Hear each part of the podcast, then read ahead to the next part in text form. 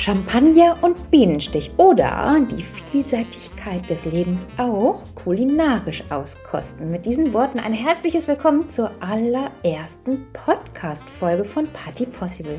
Ich freue mich sehr, dass du dabei bist und lass uns doch einfach mal direkt ins Thema starten.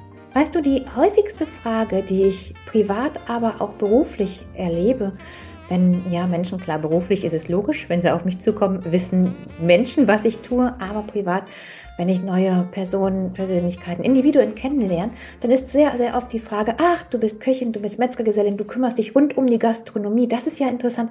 Welche Küche kochst du denn? Und zunächst, also das ist wirklich schon mein ganzes Leben lang so, wusste ich gar nichts damit anzufangen. Was soll denn diese Frage? Also, welche Küche kochst du? Also, ich, ich wusste es wirklich nichts damit anzufangen. Nun, im Laufe der Zeit sammelt man natürlich Erfahrung und früher oder später wurde mir auch bewusst, es ist immer eine typische Landesküche, nach der gefragt wird. Das muss gar nicht jetzt nur, ich sag mal, mediterran, hm, deftig und gut oder bodenständig sein. Es kann auch Kochst du eher italienisch oder bist du der deutschen Küche verpflichtet? Und das war in meinen Gedanken nie ein Thema.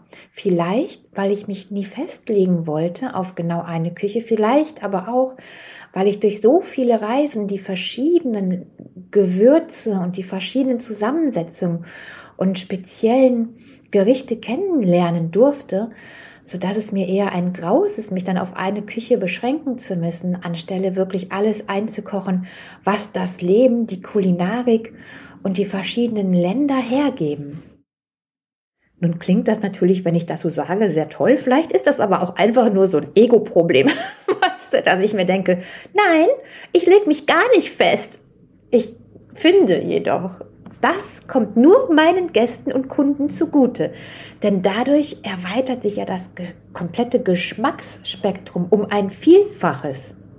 Und so kann ich dir sagen, ich finde es nicht nur spannend, in ein Gericht ungewöhnliche Kräuter mit beizurühren und sei es die Haxe mit wenig Zimt. Ich finde es auch ganz spannend, wenn die Menüfolge selbst außergewöhnlich ist. Also warum darf man denn nicht, wenn du als Vorspeise eine feine Auster mit einem Kaviarschaum hast, Blinis mit einer Pastete und vielleicht noch einen Pastastick und Burrata dazu, warum darf es denn dann nicht im Anschluss zum Beispiel tatsächlich die Haxe sein? Ganz deftig und bodenständig. Mit leckeren, kross gebratenen Rosmarinkartoffelchen und dazu ein Sauerkraut, was zum Beispiel geadelt wird durch ein Cremant dann hast du wieder dieses Feine und die Leichtigkeit mit im Gericht, ganz subtil und unten drunter gekocht, hast jedoch auch ein ganz spannendes Gericht. Abschließen kannst du dann zum Beispiel mit einer Pavlova, die je nach Jahreszeit und wenn es im Winter ist, mit Glühweinkirschen belegt ist und vielleicht einer etwas kräftigeren Mascarpone-Creme, die jedoch im Sommer das Menü abschließt mit frischen Erdbeeren und eher einem Joghurtschaum. Also gerade das macht's spannend, finde ich, außergewöhnlich und trotzdem passend. Und da denke ich mir immer, wer hat das denn gesagt? Also es gibt ja irgendeinen Menschen, ne, der jetzt die Regel erfunden hat. In einer Menüfolge muss es immer nur mediterran, bodenständig oder Sterne-Gastro sein? Warum darf denn nicht ein Menü von der Abwechslung, die wir ja haben, leben? Ich kann auch wirklich sagen, dass diese Vielfalt international geliebt wird und beliebt ist. Ich denke, das liegt einerseits daran, dass wir das natürlich zu Hause nicht machen. Da kochen wir nicht die verschiedensten Gerichte mit den unterschiedlichsten Eindrücken unserer bereisten Länder, sondern da kochen wir halt wirklich das, was wir tagtäglich im Alltag schnell umsetzen können. Und umso schöner ist es doch, wenn wir gerade im Catering, bei Partys diese Vielfalt ausnutzen würden und natürlich auch gerade ich in der Gastronomie mich nicht auf eine Küche beschränken muss. Ich kann mir jedoch vorstellen, dass dieser Irrglaube, die Unterteilung der verschiedenen Nationalitäten auch daher rührt, dass Gastronomen sich stur auf eine Küche festlegen und natürlich auch, dass wir ja alles auch schon ganz schön gastronomisch eingeteilt haben. Ne? Man geht entweder zum Chinesen, zum Griechen, zum Italiener und hat dann schon einfach so dieses Schubladenessen sicher. Andersherum ist es natürlich so, dass wir doch gerade zu den verschiedenen Volksfesten wie Kirmes und Co. gehen, weil dort diese gastronomische Vielfalt geboten wird. Sei es beim Pferderennen, sei es bei einer Straßenmodenschau oder eben auf der Kirmes, wo ich ja eh den Verdacht habe, dass alle Erwachsenen nur dahin gehen, die ohne Kinder dort sind, aufgrund der Kulinarik. Und sei es der Backfisch, die Churros, die Zuckerwatte, der Maiskolben oder die Bratwurst. Und genau so diese Vielfalt an Köstlichkeiten, ohne uns auf eine bestimmte Geschmackslage, Nationalität oder Kochweise festzulegen, finden wir ja auch zum Beispiel im Central Park oder auf den unterschiedlichsten Gewürzmärkten, unterschiedlichsten Festivals und natürlich auch auf den Straßen Asiens.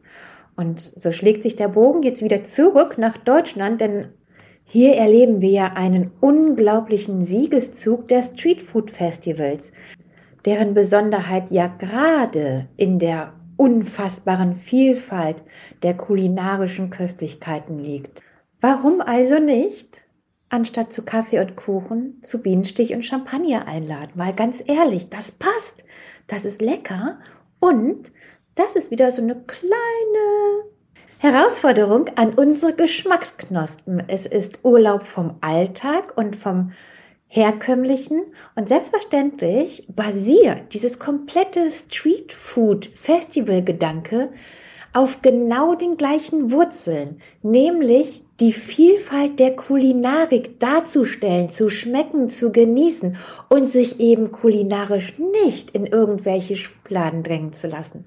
Da muss man nur mal bedenken, wie ja Streetfood angefangen hat und wie weit sich das über Jahrhunderte entwickelt hat, so dass wir jetzt ganze kulinarische Festivals daraus stricken. So wissen wir zum Beispiel, dass Street Food so in den 1860er Jahren von einem texanischen Viehzüchter erfunden wurde, der einfach einen ja, Koch mitgeschickt hat auf die langen und beschwerlichen Reisen der Cowboys, der dann vor Ort an der Straße für diese frisch gekocht hat.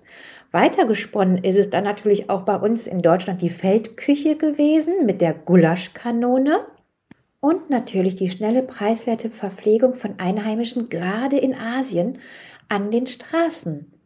Was für uns als Deutsche ja ein touristisches Erlebnis mittlerweile ist und was wir besonders erwähnen, wenn wir über unsere Reisen oder über die Welt sprechen in ihrer Kulinarik.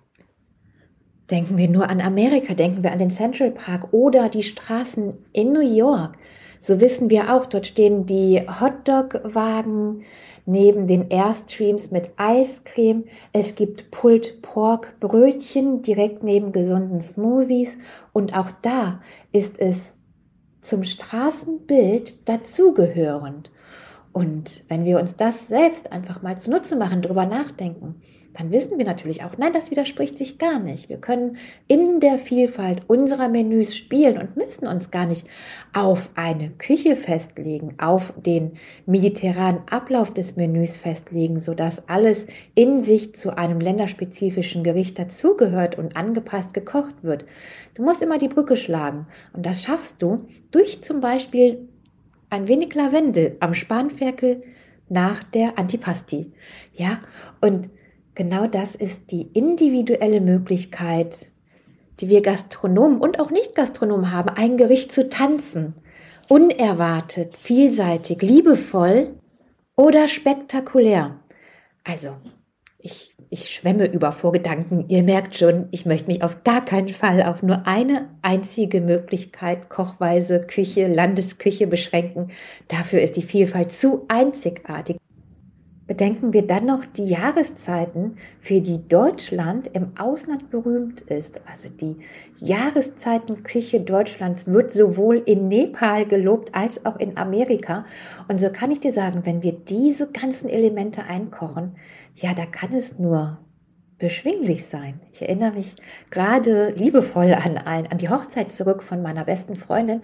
Da haben wir ja, ich würde schon sagen, ein Street Food Festival aufgebaut auf ihrer Hochzeit, sodass geprägt durch ihre Reisen auch diese Vorliebe in der Hochzeit einfließen sollte, sodass wir eben die verschiedenen Stände aufgebaut haben, die die Leichtigkeit des kulinarischen Seins unterstützen, sodass jeder auch mehrfach oder einfach genau das genießen kann, was er mag. Und natürlich kann es bei einem sein, dass er sich von allem etwas heraussucht und wirklich durchweg alles probieren mag, so wäre ich. Und der nächste sagt, oh, das schmeckt so gut, ich werde mir die vierte Portion einfach noch von dem Asienstand holen.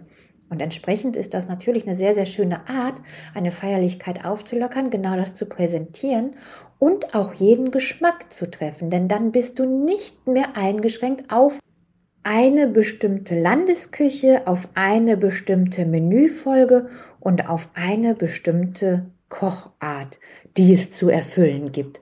Und da ich ja eh finde, man sollte das genauso machen, wie es alle anderen nicht machen, kommt mir diese Art von kulinarischer Begleitung einer Hochzeit, aber auch der Filmfestspiele in Cannes, genauso wie der Haute Volée aus Nepal, sehr entgegen. Gestrengt dem Motto des Podcasts Party Possible möchte ich heute die Lanze dafür brechen, für die Vielseitigkeit, für die Möglichkeit, ja, alles ist machbar. Du darfst eine Menüfolge auch außerhalb der normalen Regularien und des normalen Schubladendenkens kochen, genießen, anbieten oder auch natürlich dazu einladen.